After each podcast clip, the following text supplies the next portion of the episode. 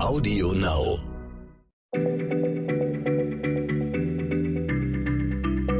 Schneller Schlau, der kurze Wissenspodcast von PM.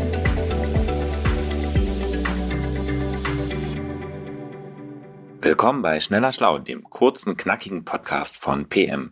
Ich bin Manuel Opitz und sitze hier mit Stefan Draf. Wir arbeiten beide für PM. Stefan, heute widmest du dich deinem Lieblingsthema, nämlich der Herkunft von Wörtern und Redewendungen. Ich freue mich schon drauf, denn das ist immer so ein Wissen, bei dem ich auch in meinem Freundeskreis angeben kann. Also, äh, welche Sprachbilder sezierst du denn heute? Ja, lieber Manuel, äh, ich hatte auch wirklich Spaß beim Recherchieren. Ähm, wir hatten so eine Sprachenfolge ja relativ lange nicht mehr. Ähm, in der Vergangenheit habe ich ja mehrfach erklärt, dass die Entwicklung geflügelter Worte natürlich nicht entlang schnöder Ländergrenzen verläuft. Viele unserer Wörter und Redewendungen sind anderen Sprachen entnommen, aus dem Französischen, dem Englischen, dem Slawischen, dem Hebräischen und so weiter. Und bei dieser Folge habe ich mich jetzt doch mal auf Wendungen konzentriert, die entweder direkt aus dem Hochdeutschen oder aus den Vorläuferdialekten kommen, dem Mitteldeutschen oder dem Niederdeutschen zum Beispiel. Was natürlich auch bedeutet, dass die Beispiele meist schon im Mittelalter entstanden. Also, mitten rein, warum sagen wir, das passt auf keine Kuhhaut? Naja, das sagen wir, wenn wir meinen, das schlägt dem fast den Boden aus, oder? Super, Manuel. Eine Redewendung mit der nächsten gekontert. Klasse. Ja, genau, das Bild mit der Kuhhaut benutzen wir, wenn wir sagen, dass es jetzt wirklich reicht. Wenn also beispielsweise mein jüngster Sohn nicht nur die Lateinhausaufgaben nicht gemacht hat, sondern auch noch auf Mathe und Deutsch keine Lust hatte. Die Redewendung stammt aus dem Mittelalter und, und die hat sich natürlich damals auch nicht so um sowas Profanes wie Schularbeiten gedreht. Damals dachte man nämlich, dass der Teufel eine Liste mit den Sünden jedes Menschen besitze. Die hatte er sich auf ein Pergament notiert. Und äh, also Pergament, äh, der, der Vorgänger des heutigen Papiers, wurde ja damals aus Ziegen- oder Kuhhaut hergestellt. Also, klare Sache, kamen während eines einzigen Lebens dermaßen viele Sünden zusammen, dass sie nicht einmal mehr auf einer Kuhhaut Platz fanden, dann musste es sich schon um einen besonders üblen Schurken handeln. Heute glauben natürlich nicht mehr so viele Menschen buchstäblich an die Existenz eines Teufels, aber die Kuhhaut ist uns geblieben.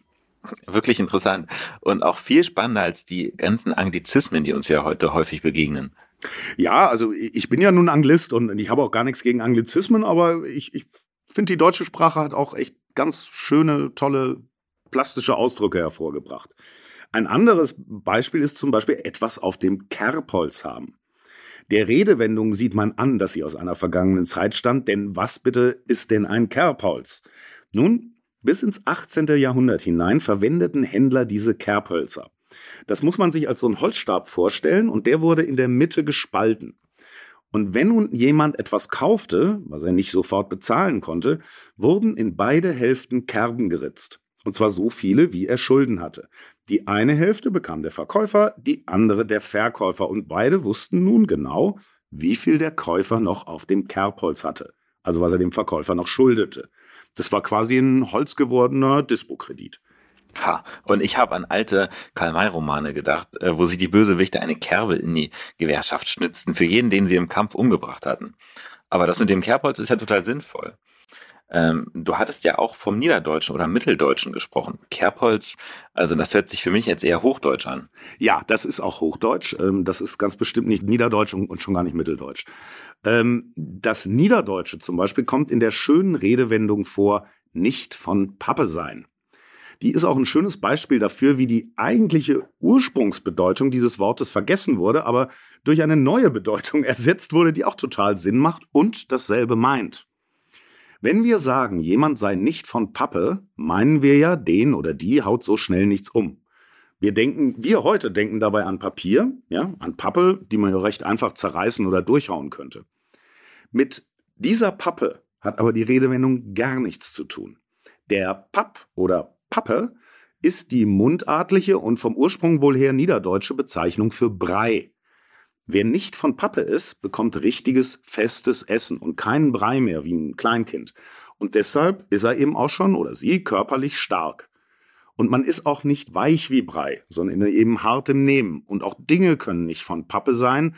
Deine Geschichte ist nicht von Pappe, das heißt, sie ist nicht zu unterschätzen. Ach, lustig. Das erinnert mich an einen ähm, anderen Ausdruck. Das ist kein Pappenstiel. Hat das auch was mit Brei zu tun? Ja, ich bin da auch sofort drauf gekommen, habe da auch sofort nachgeguckt.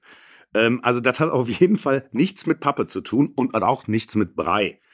Es gibt, äh, das gibt's öfter, zweierlei Erklärungen für diesen Ausdruck, den wir ja benutzen, wenn wir sagen wollen, also das ist wirklich keine Kleinigkeit. Und lustigerweise ist wahrscheinlich der Löwenzahn verantwortlich für diese kuriose Sprachfigur. Der Löwenzahn heißt im Niederdeutschen nämlich Papenblome oder Pfaffenblume und gehört auf Lateinisch zu den Pappusgewächsen. Der Löwenzahn, klar, der war hier in deutschen Landen immer schon weit verbreitet und, und sein Wert wurde daher früher als gering geschätzt. Ja? Die Häufigkeit dieser Pflanze hätte sich dann zum Ausdruck der Wertlosigkeit und Unwichtigkeit geeignet. Das wird also wirklich Sinn machen. Eine weitere Erklärung sieht den Ursprung in dem Wort Pappelstiel. Das ist jetzt nicht Niederdeutsch, sondern halt Hochdeutsch. Billige Werkzeuge wurden nämlich wohl früher mit einem Griff aus Pappelholz ausgestattet. Der war wenig belastbar und, und ging halt recht schnell kaputt. Eventuell wurde also der Pappenstiel daher zum Synonym von etwas Billigen. Ach, interessant, Stefan. Das wusste ich auf jeden Fall noch nicht. Und wie ich finde, ist das ja auch keine unwichtige Info.